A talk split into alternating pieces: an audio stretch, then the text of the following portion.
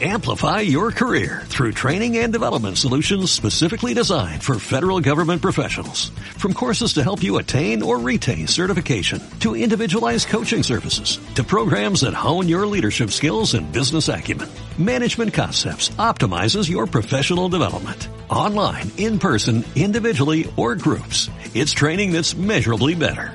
Learn more at managementconcepts.com. That's managementconcepts.com.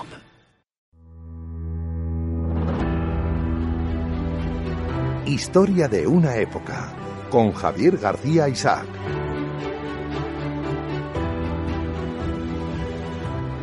Volvemos a Historia de una época. Estamos eh, aquí en Decisión Radio. Hoy con un invitado muy especial. Hoy tenemos con nosotros a Juan eh, Lamarca. Eh, Juan, bienvenido. Muchas gracias, don Javier. Un placer. Yo era un programa que tenía muchas ganas de hacer, que, que lo habíamos comentado las pasadas Navidades, cuando eh, ponías Cierto, bastante, cierto. y la verdad es que por unas cosas o por otras eh, no había podido ser, pero bueno. Bueno, pues aquí estamos con muchísimo gusto y agradecido. Primeramente, felicitarle a ustedes, a usted y a Decisión Radio, por darme esta oportunidad de hablar de toros, porque me encanta hablar de toros y creo que es necesario que se hable mucho de toros en todos los espacios. Y precisamente el mundo mediático, pues escasa atención, le presta, no solamente que le, que, que le preste escasa atención, sino que a veces es eh, corrosivo el trato, el trato que le, que le ofrece a la tauromaquia, ¿verdad? Así que se lo agradezco como aficionado y como español, porque hablar de toros es hablar de España. Bueno, eh, eh, Juan Lamarca, que yo creo el aficionado a los toros, todo el mundo le, le- conocerá, eh, fue presidente de festejos taurinos en la Plaza de las Ventas durante eh, 22 años, una época que yo me atrevería a decir que una época dorada. Eh, eh, las grandes ferias de San Isidro del 84 al 2006.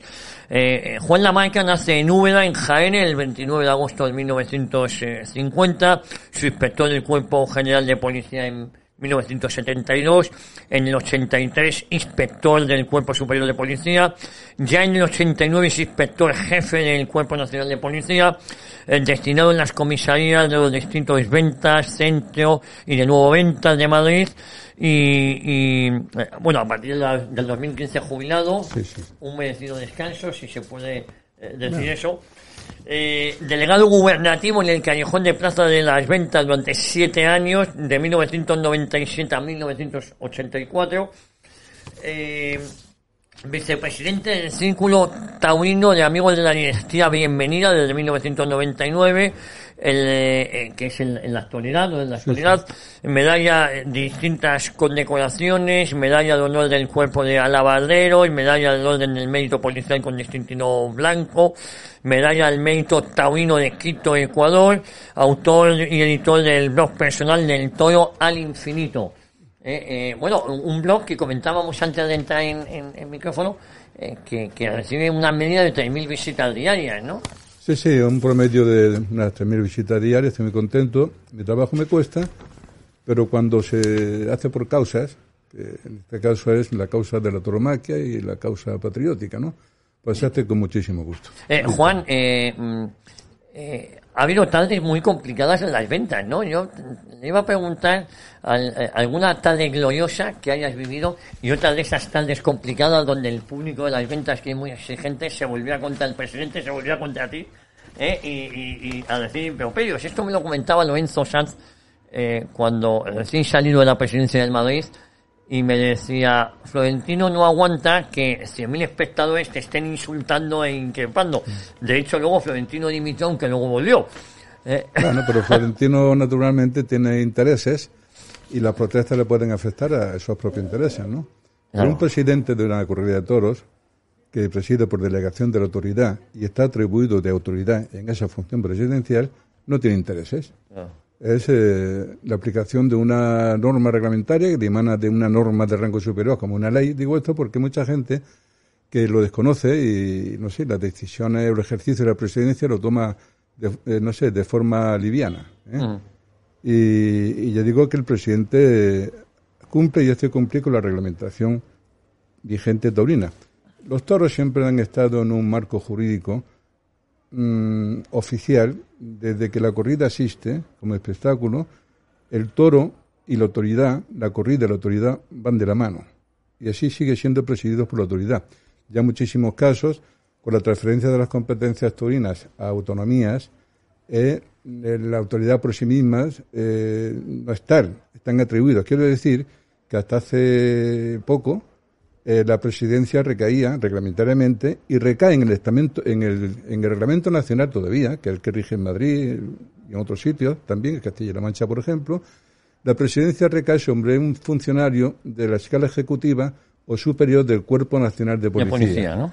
Exactamente. Y por el motivo de las transferencias eh, a la autonomía, como en tantos otros sectores, pues la cosa ha degenerado, a mi opinión, ha degenerado y ya no es obligatorio que la presidencia recaiga sobre estas personas que son miembros del cuerpo y fuerzas de seguridad de Estado, como el Cuerpo Nacional de Policía.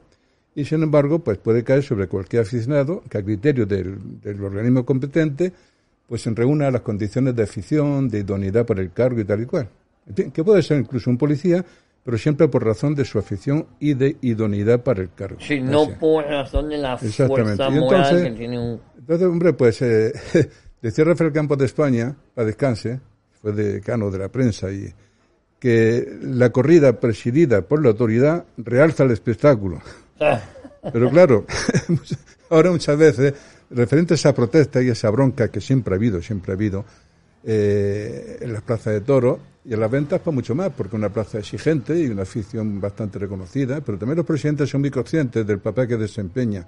Pero quiero decir que quizá en los últimos tiempos, como se va resquebrajando el, concepto de autoridad también, El concepto, y el concepto de autoridad respecto a nivel social y también el sentido de autoridad respecto al que la ejerce legítimamente, ¿no?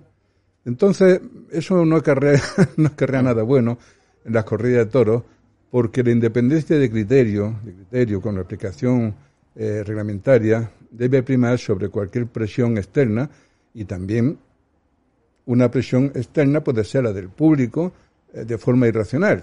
No siempre lleva razón el público, naturalmente. Hay veces que incluso la protesta del público esclarece la decisión y el criterio del presidente, y viene bien, ¿no? Efectivamente, pero no por cuestión de que eh, la autoridad, ¿qué hace la autoridad ahí? ¿no? Como si fuera una cuestión dictatorial, y no efectivamente, es que el palco, el palco de la función presidencial es de autoridad, que dista mucho de ser dictatorial. Eh, muchos todos en las ventas, porque primero siete años en el callejón, en la autoridad gubernativa, luego 22 en la presidencia. Yo estoy seguro que a cualquier aficionado le preguntan el presidente de las ventas y a todo el mundo le viene a la memoria eh, el nombre de Juan Lamarca, ¿no? ya hace mucho tiempo que me que la decisión gubernativa, vamos, del delegado del gobierno, pues me, me quitó de la, de la presidencia, me retiró de la presidencia, pero es cierto que hay gente que me sigue recordando como presidente. Yo mismo, yo mismo, parece que fue ayer, cada vez que voy a correr a toro, hablo con los amigos, aquí mismo, pues me siento como, como si fuera presidente, porque tiene el concepto, el punto de vista, la perspectiva esa que has ejercido durante tantísimos años, ¿no? ¿Qué funciones tiene un presidente en una corrida de toros o en una plaza tan importante, la primera plaza del mundo como es las ventas? Las funciones son idénticas para todas las plazas. Eh, lo que ocurre es que las plazas se dividen en mm, portátiles, plazas de tercera, plazas de segunda y plazas de primera. Eso en cuanto a, la, la, tipología de plazas. sí, a la, tipología de plazas, eso son categorías de plazas. Y que esas divisiones mm, eh, imponen pues un, un, concepto de trapié de toro, eh, tiene una cuestión económica también respecto a la empresa, actividades, grupos de toreros, profesionales, da igual, ¿no? Pero lo que es la obligación del presidente, la función presidencial es idéntica en todas. La aplicación no es exactamente idéntica porque hay que pagar la plaza distinta, eh, pero sin alejarse del precepto reglamentario, sí los criterios deben abordarse las circunstancias de cada plaza, ¿no? Digo, eh, comparado con Madrid, por ejemplo. Madrid es de máxima exigencia y naturalmente pues, el presidente es la autoridad que preside el mm. festejo y desde por la mañana, por la mañana digo porque existen unas operaciones preliminares, reconocimientos previos facultativos a las corridas de toros, donde se desembarcan las reses que se van a lidiar y el presidente, con el asesoramiento y dictamen del equipo veterinario, resuelve aprobar o no aprobar las reses que se van a lidiar. Naturalmente, si se rechaza alguna res durante el reconocimiento facultativo, porque no se estima apta para la lidia, se sustituye por otra. Es muy difícil que se suspenda la corrida por falta de toros, se sustituyen por otros, ¿no? Eh, naturalmente, pues eh, otra operación fundamental, es el sorteo ¿eh? y ya se lo adjudica a cada torero los toros que han de lidiar por la tarde. El presidente ocupa su palco, da todo lo que ocurre en la plaza lo ordena el presidente. Que se abre el toile, desde que sale el Con el pañuelo blanco, a la hora fijada, a la hora anunciada, los toros saben que tiene fama de ser puntual, pues exhibe con su pañuelo blanco y da la orden de que se abra el portón y se inicia el pasillo. O sea, se da comienzo al espectáculo con el paseillo. Y luego, pues naturalmente, pues todos los tercios de la lidia los va a hacer cambiando de presidente, el tercio de varas, el tercio de banderillas ¿eh? y la concesión de los trofeos. ¿eh? Eh, la, la, concesión de los trofeos también ha sido objeto de mucha polémica, ¿no? Sí. Porque hay que saber cuándo es mayoría, cuándo no, cuándo sí, estima. reglamentariamente, la primera oreja, el presidente ha de concederla estimando la petición mayoritaria del público. Mm. Y la segunda oreja la concede el presidente teniendo en cuenta la petición del público, pero además, a su criterio, ya de su exclusiva competencia, valorar la calidad de toro, la calidad de faena en su distinta suerte, sobre todo fundamentalmente la suerte de varas que haya eh, realizado el toro, porque es que la suerte de varas que están prácticamente eh, no, no en desuso, digo su ejercicio de la suerte de varas, que es donde el toro realmente muestra su bravura. Actualmente se ha fabricado un toro para la muleta, pero el toro bravo de verdad, el que se estima bravo, es en la suerte de varas, donde eh, demuestra su bravura y su pujanza. Entonces, a mayor bravura del toro, o proporciona mayor opción de brillantez de la fena por parte del torero. En fin, que el presidente valora todo eso y luego, fundamentalmente, la estocada. Otra cuestión, el tema de la suerte suprema, que se llama suerte suprema, que en últimos tiempos, pues eh, la gente, público, hay que distinguir entre público, publiquito y aficionado y gamberrete. Con todo respeto digo al respetado porque el que pague hay que respetarle todo, ¿no? Pero hay que tener mayor consideración a la calidad de la estocada para pedir trofeos. Y los presidentes también considerar la calidad de la estocada para concederlo. Entonces, Madrid, una, estocada, eh, una buena faena, que se merezca, por ejemplo, dos orejas, si no es con una buena estocada, no se puede conceder las dos orejas. Hablo de las dos orejas Madrid como máximo trofeo, pero reglamentariamente también existe la posibilidad del rabo. Sí, sí. Pasa que el rabo reglamentariamente es un trofeo excepcional, excepcional. Y tan excepcional que en Madrid el último rabo que se concedió fue ah, en el año 1972 a Sebastián Palomo Linares. Y hasta ahora, pues... No se ha vuelto a dar. No se ha vuelto a dar. Eh, de hecho, y, y luego estaría la posibilidad de indultar al toro también, ¿no? Sí, sí, sí, efectivamente. El nuevo reglamento ya ofrece la posibilidad del indulto del toro y eso también hay que matizarlo.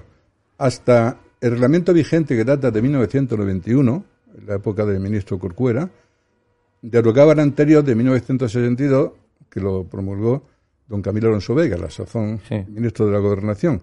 Entonces, hasta este nuevo reglamento anterior se permitía, se contemplaba el indulto del toro únicamente en corridas concurso de ganaderías. Y por eso aquí fue indultado Velador, el famoso toro velador de Vitorino, el único toro que se ha indultado en Madrid, porque fue en concurso de ganaderías, lo lidió Ortega Cano, creo que fue en el año 1988 por ahí, el toro famoso de nombre velador. Con, con la nueva normativa se contempla en plaza de primera y de segunda en el reglamento nacional, en los autonómicos también hay otras cosas más que difieren en algo en ese tema. El indulto del toro.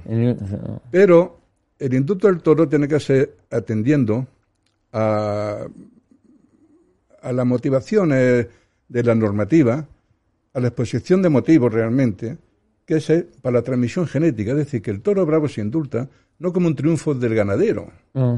y para su mayor gloria, hombre, naturalmente que es un triunfo del ganadero, pero eh, la misión, el objetivo principal es la transmisión genética de la bravura. Entonces, eh, frívolamente se indultan por ahí muchos toros que luego el propio ganadero los manda al matadero, porque sabe que no le vale. No le ¿eh? Esas son irregularidades que, que surgen, pero el verdadero indulto que se merece un toro por su bravura, por su pujanza, por su trapío, por su trapío. Eh, por eso el reglamento nacional permite, contempla el indulto del toro, la posibilidad en plaza de primera y de segunda. Dice la gente, bueno, ¿y por qué en plaza de tercera en Puerto de no? En Andalucía ya vale plaza de tercera otros sitios, ¿no? Pues eh, precisamente porque como lo que se busca es la transmisión genética de la bravura, pero también el fenotipo. Y las corridas en, en Madrid, en Madrid, capital de provincias, es decir, en plazas de primera y de, segunda, porque todas las capitales de provincias, las plazas de capital de provincias son todas de segunda, excepto las que son de primera, por ejemplo, Sevilla. ¿eh? Entonces también hay que tener en cuenta el, tipo del toro que, que, va, que va a transmitir. Entonces, a esas, esas, esas plazas normalmente el toro va con mejor trapío, con mejor pinta, con mejor fisonomía. Oye, eh, Juan, cuéntanos lo que yo te decía, una tarde memorable que hayas vivido tú, que haya habido una conjunción entre la presidencia del público y luego otra donde el público no entendía algunas de tus decisiones. Bueno, pues eh, son más frecuentes las segundas que las primeras. Sí, sí. Pero siempre se recuerda, en tantísimos años yo he estado presidiendo 22 eh, temporadas y... Y siete en Callejón, 29. 29 de servicio gubernativo en la plaza. Llegó un momento en que el reloj de la plaza y yo éramos los más antiguos. Sí, sí, Y efectivamente pues se recuerdan ambos, ambos aspectos de las tardes buenas y las tardes malas. Y empezando por las malas, mejor terminar con lo bueno. Sí. Pues recuerdo una tarde, eh, creo que fue en el 88 también, una corrida de Martínez Benavide, y el cartel era Manzanares, Roberto Domínguez y Julio Robles. Y Julio Robles. Eh, y estaba lloviendo mucho. Entonces no se había hecho todavía el drenaje, que luego en la época de Chopera, vamos, el mismo, durante la empresa de Chopera se hizo una obra extraordinaria de drenaje de la plaza, que ha permitido darse corridas con bastante lluvia, porque el piso no ha sido afectado gravemente, pues eh, llovía bastante, llovía bastante, pero calmó el agua al iniciarse el ruedo, el del ruedo, perdón. La corrida. La corrida, por lo tanto, el ruedo pues se mantenía ahí a opinión de los toreros, un torero pues se podía, el presidente es siempre el que manda, quiere decir, que recoge opinión de los toreros, ¿eh? y si estima que no representa un peligro real para la integridad física de los lidiadores, de los lidiadores en general, para correr se puede dar. Pero no, no sabía que iba a llover mucho. Hombre, ahora con las cosas de Internet sabes, todo, vamos. Sabes todo, pero entonces teníamos un alguacilillo que le preguntábamos porque era de ambiente rural y se hacía él como sabedor del tiempo, ¿no? Pero bueno, aquella tarde no estuvo acertado. Y, y, desde que salió el primer toro empezó a llover, a llover, a llover, a llover, pues, aquella madrina era, era, era un rodazal. Entonces decidí suspender la corrida. ¿Por qué? Porque aunque otras veces se habría, se había lidiado también con lluvia, también con lluvia, el público aquella tarde no lo aceptó. Y digo ¿por qué? Porque a la muerte del tercero sale un solo espléndido y la gente que había oído los pasillos, la ambigua, los bares o las televisiones a ver los, los toros por el circuito interno, al ver el sol, vuelve a la plaza, se instala en su sitio, pero el piso sigue en mal estado. Yo le, dije a los toreros que se querían torear. Decían que, que no, que representaba un peligro real. Y además, unos pocos días antes había muerto un, un banderillero, el campeño. de Antoniente, me parece que era ese banderillero. No, aquel banderillero campeño iba en la cuadrilla de José Alito, una corrida de Antonio Rivas, y presidida por el presidente don Juan Fon Jarabo. Y entonces, bueno, pues eh, discusiones, no discusiones, yo quería darla, esperar un poquito, reparar el ruedo y darla. Total, que al final se tuvo que suspender ¿eh? razonablemente, pero el público muchas veces... No lo entendió. El público no entendió porque, paradójicamente, y con todo respeto al público de toros, en el espectáculo que más se juega en la vida, de más exposición física y de más peligro que existe, eh, los públicos son más exigentes con los protagonistas y con los actores. Eso es cierto, es cierto. Pero ha pasado siempre, ¿no? Eso es así. Y, y bueno, se suspendió. Bueno, empezaron a tirar almohadillas Todavía quedan plumillas por ahí entre las que entonces había, recuerdo, entre la separación de sol y sombra, había unas rejas con pincho a la punta, para que la gente no saltara, ¿no? Bueno, y la gente cogía las almohadillas y las partía con los pinchos aquellos. 3.200 almohadillas rompieron aquella tarde, eh, volcaron una comisaría, una furgoneta comisaría que entonces había por las calles, cercano. Eh, bueno, aquello fue un despropósito tremendo, tremendo. Y bueno, pues fue muy desagradable, fue muy desagradable, pero en fin, yo creo que actué razonablemente y el público no lo entendió. Y además eh, en, coordinación con los toreros que tampoco querían, no veían que el suelo estaba... yo a los toreros previamente, en ese momento, tenemos un delegado gubernativo en el callejón que se le da instrucciones, se le da órdenes y fue hacia los toreros, los toreros firmaron, tuvimos soporte documental y reglamentario de que firmaron las actas correspondientes, eh, eh, manifestando y firmando que el ruedo estaba eh, representaba un peligro real para la integridad física de todos, ¿no? Y claro, pues atendiendo eso y la realidad que el, el estaba muy mal, pues tomé esa decisión, se comunicó por la megafonía y aquello fue un desastre. No sé si viviste una corrida que era, eh, creo que era Antoniete, Rafael de Paula y, y Curro Romero, que también generó mucha expectación. Yo jugué que fue un mes de Sí, agosto sí, sí. y aquello también fue un, un desastre. No, sería el mes de julio. O julio sería. Principio del mes de julio. Sí, En agosto, esa- esas corridas de arte dice la gente ahora y ahora, empresas De- que llegan a Madrid, que es que en verano no se pueden traer las figuras, que no se puede dar todo, que la gente no va. La gente va cuando el espectáculo es atractivo. es atractivo. ¿eh? Y ciertamente en esos tiempos, hasta esos tiempos, el empresario anunciaba una corrida de toros interesante, abría la tequilla y la gente iba a la tequilla y iba a los toros. Pero actualmente, digo esto como contraste, Sí, sí. no solamente que anunciar una corrida de toros, sino que sea atractiva y luego a la gente hay que llevarla. Claro. Porque hay muchísima presión en contra de asistencia a los toros y, y el empresario debe ser capaz, solvente, imaginativo, ser profesional para llevar a la gente a los toros. Hace con otros espectáculos, incluso para consumo de, sí. de todos los productos. ¿no? Bueno, pues entonces Manuel Chopera, que fue un gran empresario, previo a la época de los Lozanos, 15 años, que también fueron unos grandes empresarios, pues don Manuel Chopera Flamarique ¿eh? creó las corridas del arte, cuando Ajá. acababa San Isidro, Y- se daba la corrida de la prensa, que no estaba incluida en el serial, y a continuación, los, el primer domingo de julio, el segundo, daba las corridas de arte. Entonces iban los Paula, los Romero, los Antoñete, Julio Robles, Finito de Córdoba. Finito de Córdoba, que es un gran torero. ¿eh? Eh, la única vez que salió a hombro fue una corrida de esa del arte, con un toro de Aldea Nueva. Y Curro Vázquez, he dicho, Roberto Domínguez, en fin. David que- Luguillano también era... También, también, hombre, gran David Luquillano. Sí. Qué, qué pena que no alcanzó mayor en meta, Sí. Eh, pero fue un gran torero, de mucho estilo, de mucho, Sí, sí, arte, también... mucho sentimiento. Sí, eh, sí, sí. El torero vallisoletano. Sí, señor. Sí.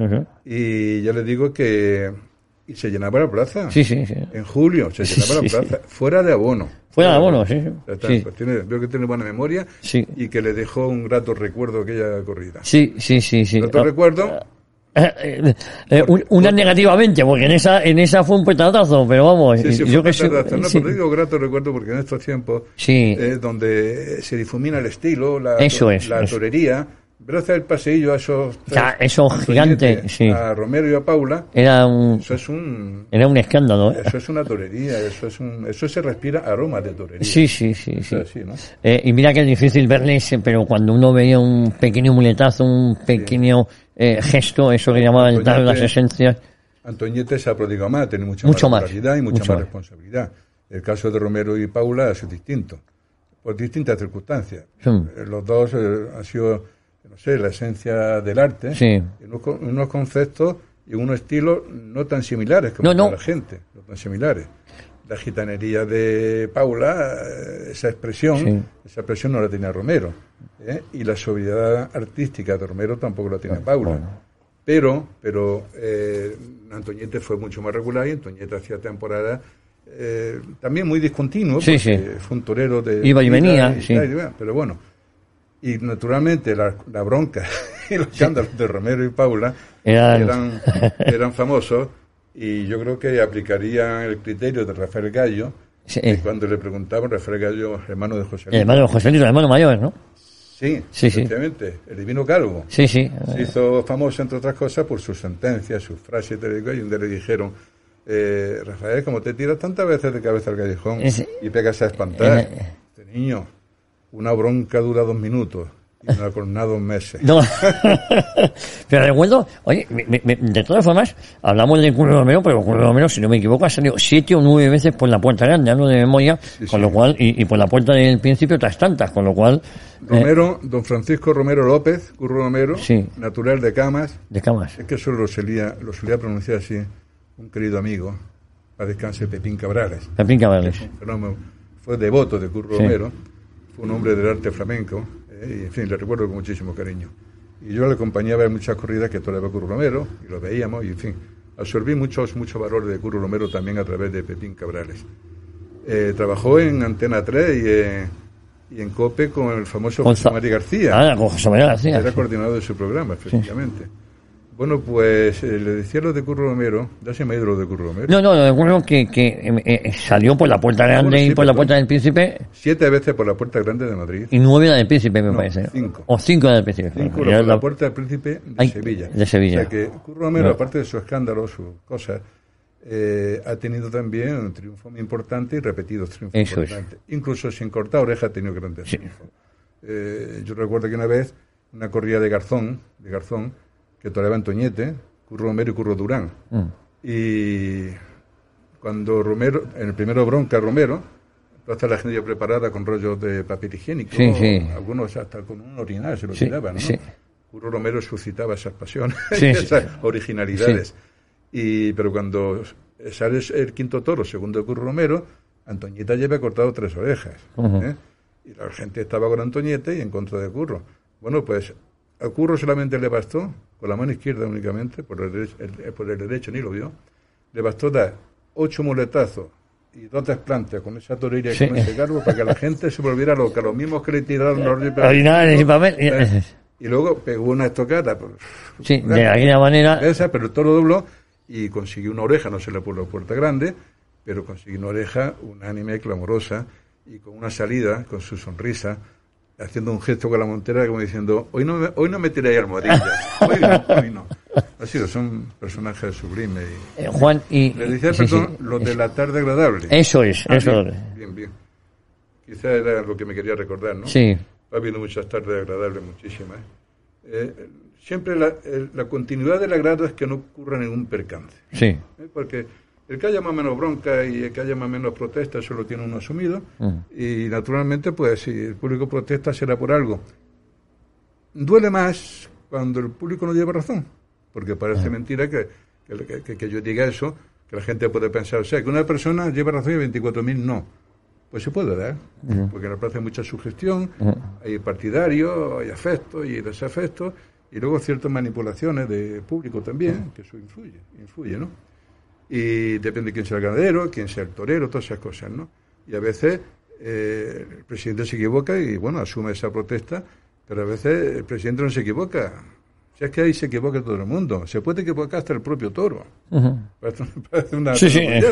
Pero un toro que aparentemente está normal y tiene su condición física buena, tiene su movilidad y tal, y luego pues de repente, en un momento dado, cuando lleva 10 minutos en la plaza, empieza a blandear, por lo mejor por un puyazo defectuoso, por otras circunstancias, y la gente piensa que ese toro hay que devolverlo, ese toro ya no se puede devolver.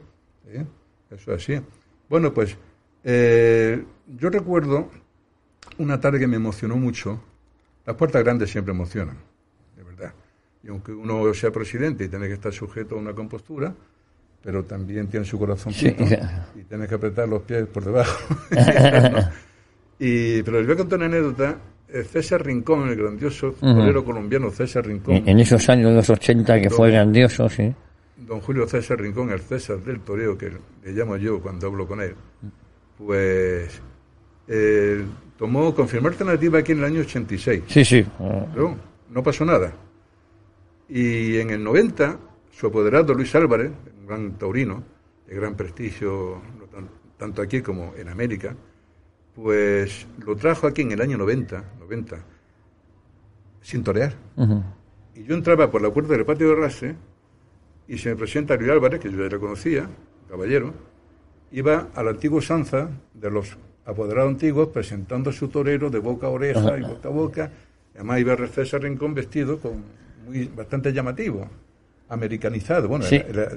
propiamente ame- americano, ¿no? Sí, pero Con un traje blanco, una camisa negra, unos zapatos de esos. muy pues, chillón, sí. Sí, sí, que me recordaba a Gran Pepe Marchena con aquella vestimenta que se ponía el flamenco y me lo presenta a mí.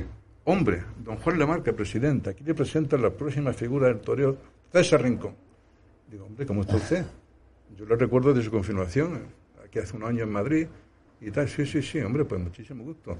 Ojalá algún día le pueda presidir. Y, hombre, pues ojalá me preside usted. Digo, pues ojalá ese día tenga suerte. Y me dice, se me- César Rincón, Muy bajito. no es de baloncesto precisamente, No, no, no. pero se empinó así, se puso de puntilla, se me encaró. Presidente, ¿cómo que suerte? Digo, hombre, él dice, cuando usted me preside me va a tener que dar las dos orejas. Vamos, con una vehemencia, dije, bueno, Dios, Yo le vi una fe a ese hombre, le vi unos Sí. ojos, tal y cual. Digo, ¿qué Mm. Cojones tiene este tío? Sí, sí, sí, Si me, sí, me- si me permite esa expresión. Sí, sí. Y bueno, pues pasar el tiempo, pasar el tiempo.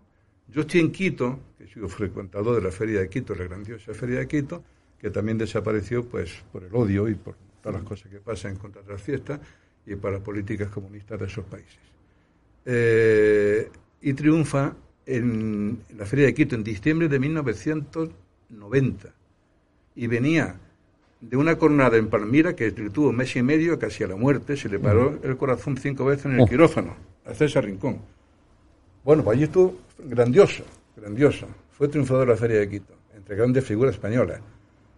Y todos pensamos, cuando vaya a colombiano a España, puede funcionar, puede funcionar, pero puede funcionar que llegó, toreó el domingo de resurrección en Madrid, una de cuadri, estuvo muy bien, le meten una corrida En San Isidro. San contra el criterio del Centro de Asuntos Torino de la Comunidad de Madrid, porque no quería que el colombiano no lo vean con categoría para entrar Sí. a la feria. Gracias a José Lozano los convenció y entró una corrida, una corrida Baltasar Iván con...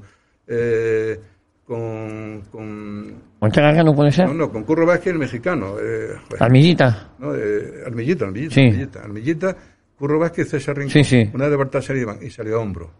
Era la corrida que tenía. Luego tuvo una sustitución, ¿no? Claro, Claro, pero al día siguiente que presidía yo, Sí. la recurría de Murteira, Sí. con el- estaba Esparta con la corrida, y Ruiz Miguel, pues resulta que le ofrecen la sustitución y con muchas dudas del apoderado y de gente de su alrededor, que no toree, hombre, porque puede devolver las orejas, tal y cual. Él se impuso y dice, yo toreo mañana, eso me lo contamos después. ujú. Total, que yo le presido, estuvo sensacional, entra a matar, la petición clamorosa de las dos orejas, merecidísima, y en ese momento de sacar el pañuelo de la concesión de los trofeos, cuando me acordé yo de nuestra presentación en la puerta De- de, arrastre de de, la venta, cuando me dijo, el día que usted me presida, Me va a tener que dar dos Las orejas. dos orejas, sí, señor. Vamos, Y- sí, en mi caso, fin, que son muy, muy agradable y para el recuerdo y, en fin, fantástico. Eh, Había otras tardes, no sé si usted le tocó, a si a ti te tocó presidirlas, ese eh, quite que hubo entre César, entre eh, Julio Robles y Ortega Cano, también en una feria de San Isidro, que fue también eh, magistral. Yo coincidí en un avión con Ortega Cano y le pregunté sobre esa corrida y él me dijo, muchas personas me preguntan sobre esa corrida, aunque las he tenido mejores, pero esa pasó al imaginario colectivo como una de las grandes corridas. Naturalmente que ha tenido tardes mejores, porque aquella, con corte de oreja, faenas Sí. completas, además Ortega Sí. Todavía va bien de capote.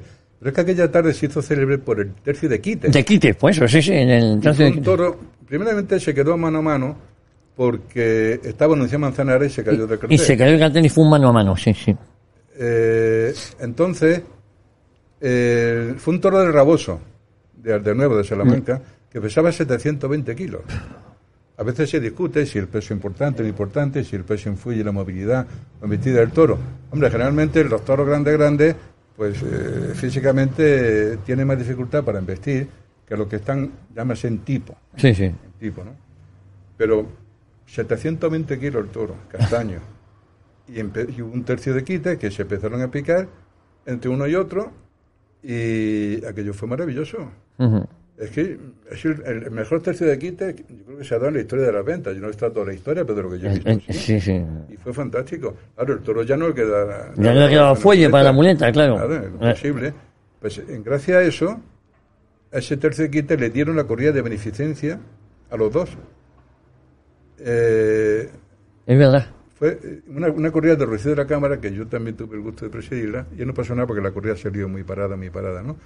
Pero aquello fue un tercio de quite fabuloso. Y no me extraña que lo recuerde Ortega Cano Sí. y que se queje de que ha tenido tardes mejores. Por Eso, supuesto. es que siempre le recuerdan esa y dice, pero he tenido tardes mejores. Hombre, y, sali- y salidas a hombro. Y Sí, sí, sí. Ortega Cano está pasando malos momentos. Sí. eh, de todo tipo, ¿no? Y Sí. desde aquí le mando un fuerte abrazo porque yo sé que lo está pasando mal. Pero siendo un gran torero y, y una buena persona. No, la eh, relación que hemos tenido en el ámbito taurino, una buena persona. Muy buena persona. Yo estuve esta feria de San Isidro comiendo en una ocasión con él. Estuvimos comiendo juntos hace, hace unos, unos pocos meses. Y luego la fatalidad de Julio Robles, ¿no? Cómo se quedó tetrapléjico. en el- el- el- eh, eh, recuerdo, tengo alguna foto con Julio Robles en la fiesta de San Juan de Soria, eh, que tiene mucha afición taurina. Eh, ¿Cómo? Sí. Un inciso. Sí, sí, Juan. Hablando del tercio de quite de Julio Robles, pues para presidir también tienes tus prevenciones, conociendo la situación de la ganadería en ese momento, Mm. el juego que están dando los toros. sobre todo por la fortaleza, porque luego el que tenga más mano bravura, pues ya está en mano del torero.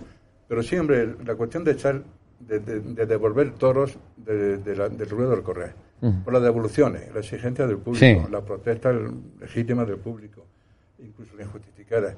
Pero todo eso se da cuando el toro blandea o dobla las manos. Y en aquella época, en aquella época, se caían muchísimo los toros. Ujú. En un San Isidro iban 40 toros al Eh, correr eh, fácil. sí, sí. Y ahora en San Isidro van 7 u 8. Sí, sí.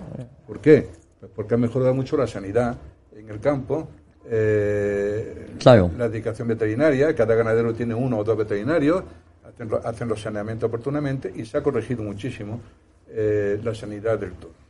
Pero los que torean bien con el capote, cuando nos decían las corridas que nos, nos correspondía presidir, decían, oye Julio Robles, Dios mío, que te baja mucho las manos. Claro, y el, el toro se cae. Claro. Toreaba muy bien con el capote, bajaba mucho las manos, era muy puro, muy puro. Pero para presidirle, efectivamente, los toros que salían con las fuerzas justas, el torear bien, con las manos bajas, provocaba también la caída del toro. Y ya venía el lío. Y la protesta. Ya venía el lío. Bueno, muchas protestas has tenido que vivir, ¿no? Sí, sí, mucho. Y, y mucha incomprensión, porque a lo mejor no devolvías un toro porque no estaba para devolverlo, y eso encabronaba, con la expresión, al público. Ahí pasa de todo, porque efectivamente ha habido protestas de toros que blandeaban, que se caían, y luego ha sido un triunfo para el torero.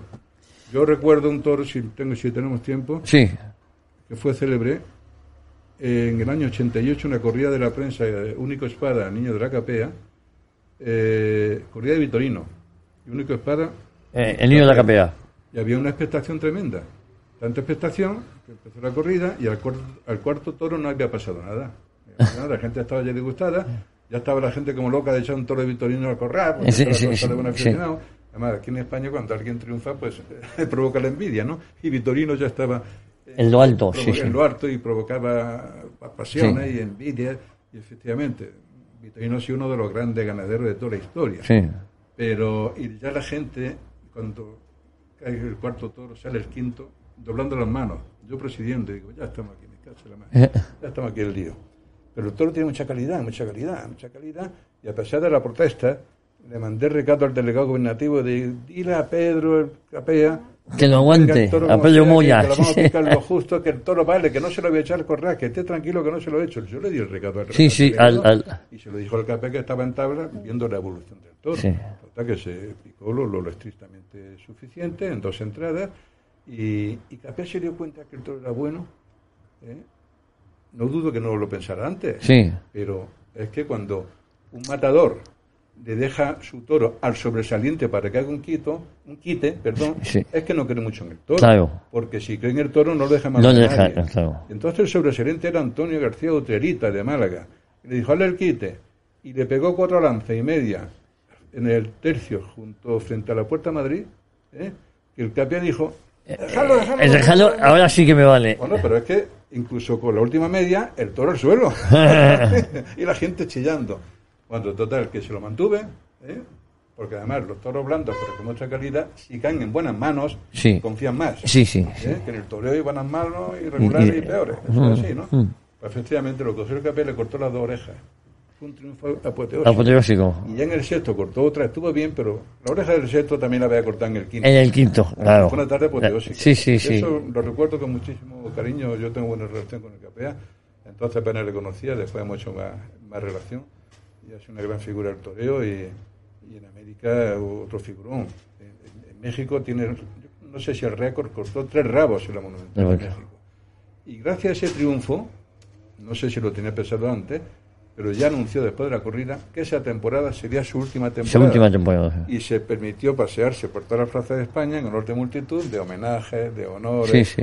y tal. Yo precisamente fui a ver la corrida de Salamanca, digo, eso tiene que ser fabuloso, porque se te pedía en Salamanca. Sí, sí. Bueno, que su casa, vamos, su, casa. tierra, sí. Y yo viví un día en Salamanca de toro, maravillosa, comparable a la que viví en Colombia cuando volvió César Rincón. Sí. De su apoteósico triunfo en España En en, España. 91 con, su cuarto puerta- con sus cuatro puertas grandes, ¿no? Comparable. En la calle, en los bares. Se, se- se- se masticaba aquello. Se masticaba. Y fue una corrida de buen día. Tomaba alternativa José Luis Ramos de Salamanca. Mm. Muy bien. Espartaco. Estuvo sensacional. Y Capé, su primer toro, le corta el rabo En el primero. en el primero. La gente loca y el presidente el comisario de policía de entonces Salamanca, le dio el rabo, se levantó y le mandaba abrazo. Aquello fue de lo más emotivo, de lo más entrañable, entrañable de verdad. Y, y, luego se jubilaba, se retiraba aquel día un banderillero de confianza que tenía llamado El Brujo. Y dio la vuelta al ruedo con él, la gente llorando, ahí lloraba todo el mundo. de emoción. Y yo no he visto más ramos de flores que ese día. pero flores que cuestan dinero, que hay que comprarlo con su celofán, con su lacito, en fin, que no eran de la maceta del lado. Sí, sí. Pues, bueno, multitud, un gran número de ramos de flores y fue una vuelta a ruedo apoteósica. Eh, Juan, ¿y ahora cómo vives la fiesta y cómo la ves? Porque hemos entrado, bueno, hubo grandes figuras como José Tomás, la sigue habiendo, sigue, pero eh, hemos entrado quizás en, en, muchos problemas, los toros se prohíben en, Cataluña, en, una, ciudad tan emblemática como Barcelona, que de gran tradición taurina, eh, la feria de, la Semana Grande de Bilbao ha sido un fracaso de público. Eh, ¿Cómo se está viviendo la, la, cómo vives ahora la fiesta nacional? La fiesta lleva un declive, un declive desde antes de la pandemia. Eh, porque también hay cosas atribuibles a la pandemia, el parón que ha habido de celebración de corrida de toros, la crisis ganadera debido a que no se ha lidiado, eliminación de res en el campo y la cuestión económica, ¿no? Pero, eh, sin embargo, se han dado más corridas. Sin embargo, se han dado este año más corridas de toros, que se ha hecho temporada completa, la anterior fue incompleta, ¿eh? que el último año antes de la pandemia. O sea, se le puede, llamar, se le puede llamar un resurgir. Un resurgir en la fiesta, sí. La línea de descendente hasta la pandemia y después de la pandemia está siendo ascendente, ¿no? Bueno, eso en cuanto a celebración de número de festejos, asistencia de público y tal, ¿no? Y luego, pues, eh, la fiesta es que eh, la autonomaquia, la autonomaquia en general, eh, arte, cultura, fiesta, todo eso es la autonomaquia. el arte porque es porque arte no sé si era el filósofo Francis Wolff catedrático de la Sorbona que hace mucho por la fiesta del plano cultural que decía que una corrida de toros que es la culminación del proceso de toro que el, el, acto culminante es la corrida de toros. Una corrida de toros es cuando el hombre transforma en arte el miedo que está pasando. Sí, sí, sí. ¿Eh? es buena definición, ¿eh? Sí, sí, sí. Yo creo que es exactamente lo, que, lo que quiere decir, ¿no? Bueno, pero sin embargo, eh, no es que exista polémica, es que existe persecución, porque la polémica es cuando empieza cuestión de conceptos que si es maltrato, que si es arte, que si tortura, que si no tortura. Pero no, eso ya se ha convertido ¿eh? en una militancia, militancia social, mediática, administrativa y política. Y eso hace muchísimo daño. Luego hay un aspecto interno, interno de la fiesta de toros, su problemática, su organización empresarial, los procedimientos de contratación, las organizaciones de corrida y de ferias, eso también muchas veces origina un mal endémico ¿eh? dentro de la fiesta, interno. Y ya llegamos a una situación en que como eh, esto tiende ya hace tiempo, que la línea es la finalidad del triunfo. La final, el triunfo, hombre, eh, la, fiesta vive gracias al triunfo, pero debe ser legítimo basado en el toro. Sin ah. toro, eso no, hay fiesta. Sin embargo, hay un público, han creado un público y unos toros, llámale medios toros, para esas corridas triunfalistas. Eso así, eso me recuerda a la antología de la zarzuela de, don José Tamayo, que se iba por las plazas de los pueblos y siempre era igual. Claro. ¿Eh? Aquí, aquí, prácticamente lo mismo. Esto tiene el carácter finalista, vamos, que, ya yo, se puede dar el caso incluso que cuando se anuncia una corrida de toros, pongan el cartel. Los trofeos. Sí, y al finalizar, la terna saldrá a hombro. Sí, sí. Que, se, que se anuncie ya, ¿no? Y porque ya hay una división clara, clarísima, clarísima, de que existen corridas de toros y corridas de toreros. Corridas de toreros. Y claro, y es una pena, una pena que los toreros que realmente lidian el toro, con letras mayúsculas, el toro, pues no tengan el sitio, ni el respeto, ni la economía que tiene un grupo de toreros, llamarle figuras, que son figuras efectivamente, pero que se han acomodado en una cabeza muy gorda, eh, prácticamente en un cártel taurino, eh, donde el circuito es de un medio toro, sí, muy brillante, donde predomina más el estilismo que la pureza de la, fiesta ante el toro, ante el toro. Allá se dio una corrida en Madrid, de José Escola y, Gita- y este Hoyo de la Gitana. Sí. De Encaste, Sí, Santa Coloma, Saltillo, Los Serrada. Y nos ponemos con la- una comparación con la que se celebró en Salamanca. Una corrida de Núñez del Cubillo, estuvo Morante, Roca Rey, y no sé quién más, los tres hombros, triunfalistas, muy bien. Pero la diferencia de Toro, del Cubillo, al de, a los de Escolar en Madrid y la actuación de Robleño, eso merece un respeto. Eso es, eso es. Respeto. Eh, Robleño me han dicho que estuvo fenomenal además y que, y que ha vuelto con muchas ganas, vamos. No, no es que se fuera, pero es verdad que estaba fuera de los grandes carteles, ¿no? No, y sigue, bueno, lleva toda la vida Toreando. toreando y, y los últimos años muchísimo fuera, siempre ha estado fuera de los grandes carteles porque se encasillan, lo encasillan, lo encasillan. Con los Miura, En con corridas corridas muy claro. duras, está muy bien, y que está bien que, que, que toreen corridas duras, pero luego no le dan opción a saltar al otro circuito ¿eh? de mayor brillantez, de mayor y más dinero, Vale. y más consideración. Robleño es un torero fabuloso, además de lidia completa, ¿eh? y con el valor suficiente, conocimiento y técnica para enfrentarse a- a- al toro más duro del mundo. Ayer lo demostró con un toro de José Escolar, Sí, Hizo sí. un toraco. Como ese toro, comparado con lo de Salamanca, pues es que es otra fiesta. Es otra que son dos tipos de fiestas, efectivamente. Eh, eh, Juan, estamos acabando, pero eh, ¿sientes que el público de Madrid ha sido un poco ingrato o no? No, no, no, no, no, no, no, no. Y además, eh, no sé quién dijo que, que si todas las plazas fueran como Madrid no existiría la, la corrida de toros. Sí, sí. Pero sin Madrid, si Madrid no fuera como, si la venta no fuera como es, tampoco existiría una corrida de toros tal como están así. ¿eh? Y, y debe existir, que es uno de los males que estamos padeciendo, incluso Madrid se está quebrajando también, en que para que la fiesta funcione, para que los toreros se estimulen y se crezcan y se superen, hace falta exigencia de público y exigencia de prensa, exigencia mediática, que la exigen- la exigencia mediática, casi excepciones, exce- no es mediática, es más bien palmera. Sí, sí.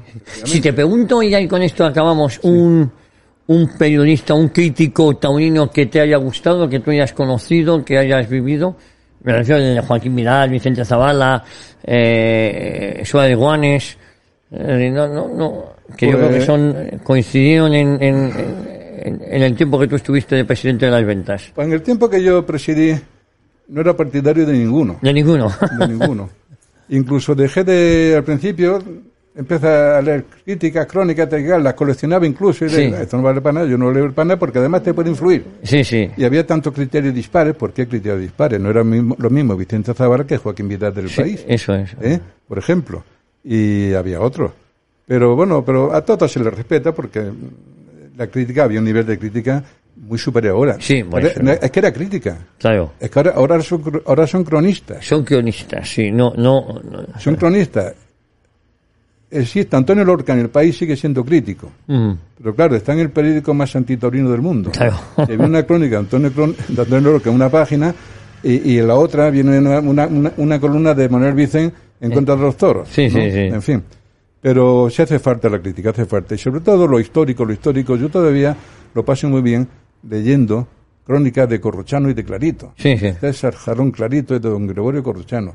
Porque aparte, es que parece que está en la plaza y te refleja en el momento social, político, económico, costumbrista, que bien se escribía. Y es que para ser crítico torino Hay que saber hay que tener conocimiento, pero también saber escribir. ¿eh? Y no es, que, no es que yo critique a nadie, ¿eh? quiere criticarlo, pero la verdad no me inspira mucho, mucho anhelo el leer Crónica de Toro, actualmente. Pues Juan, eh, un placer haberte tenido aquí en estos micrófonos en Historia de una época, porque tú eres historia viva, prácticamente 30 años vinculado a la Plaza de Toros de las 27 en el Callejón, 22 presidiendo corridas, y, y, y fíjate, no nos conocíamos, pero claro, yo viví esa época donde yo iba de medio espectador, eh, sin saber que años después iba a conocer al que presidía las corridas a las que yo tan gustosamente iba. Pues mira, para ser presidente eh, hace falta tener ciertas condiciones, pero una es fundamental tener afición. Sí, Tener afición. Porque Sí, los, no- cri- los criterios de designación, como en todos los sectores, no siempre son los más acertados. Hombre, y, y yo no digo que, el- que, que conmigo estuvieran acertados, pero ahí está muchísimo tiempo y sobre todo la condición de aficionado sí que la poseo. Y me congratulo de eso y, presumo de eso. Y siempre recuerdo eh, cuando yo vine a Madrid, empecé de delegado, luego de presidente, conocí a figurar todo que yo cuando era chico, mi pueblo en Úbeda, que yo he visto a Pedrea, había visto a Gregorio Sánchez, a Curro Girón, mi primera corrida de toros, yo con ocho años, colándome por las, por las paredes por allí, en Úbeda, en la Feria de San Miguel, que se va a celebrar ahora, San Miguel Arcángel, patrón de Úbeda, dicho, sea de paso. Falta nos hasta una espada como la de Miguel, San Miguel Arcángel. bueno, y cuando yo llego a Madrid y empiezo a tratarme con gente que yo coleccionaba sus cromos. ¿eh? Veía corrida en Úbeda, en Linares, en los pueblos del lado. Y luego ¿Eh? llegas aquí. Yo para mí, mira, yo cuando conocí a don Rafael Campos de España, que fue creador del programa Clarín de Radio Nacional mm. de España, que para mí eso era sagrado, eran cinco mm. minutos diarios, eh. pero era sagrado escucharlo todos los días. Cuando yo conocí aquí a don Rafael Campos de España, yo, se me pusieron los ojos como platos. Y qué respeto, y oh, madre mía. Yo digo que esa afición pues, es base, es base de que cuando ingreso en el Cuerpo General de Policía, en época del caudillo, pues entonces, en cuanto pude, cuanto pude, me metí en los equipos gobernativos, que era competencia de gobernación, entonces, y luego de interior, y tal, desde que me estuve ahí hasta que me echaron, 29, 29 años, y me echaron a esta gentuza por aplicación de criterio político. Hay que ver, ¿eh? Ah, sí, eso fue el motivo para sí, destituirte sí, sí, sí, sí, Es verdad, me llamó el jefe superior de policía, Rancaño, señor Rancaño, y dice, mira, te enseño un oficio del delegado de gobierno, que que no continúa. Y yo pensé, digo, dice algo malo, a ver si, me, a ver si se me va a atribuir algo malo, hombre, que, yo, no he hecho nada, alguna inmoralidad, algún desacierto grave, alguna consecuencia de orden público. Tal. No, no, no, no, si todo eso muy bien, si tú eres mejor, me decía el jefe superior. Dice, pero léelo tú. Y era por aplicación de criterio político. Digo, anda, hombre. Es decir, no coincidías ideológicamente. Digo, o sea que por opinión. Digo, porque yo no he hecho nada. Claro, sería tiempo de Zapatero en 2006, ¿no? Sí, sí, sí, efectivamente. Digo, hombre, digo, si, si yo estoy condecorado hasta por esta gente. Sí, sí. ¿eh? O sea, yo, digo, o sea, que es por opinión, digo, ya se da usted cuenta que vuelve la horda. Sí, sí, en eso estamos. Pues Juan, un placer y felicidades por toda tu trayectoria. y, y, ahora felicidades como aficionado. Pues muchísimas gracias, felicito de verdad y siempre a tu disposición. ¡Viva España! ¡Viva siempre! Y viva la fiesta! Y viva la fiesta nacional. nacional. Bueno, ya lo saben, volvemos la próxima semana, Dios mediante aquí a Decisión Radio, a Historia de una época.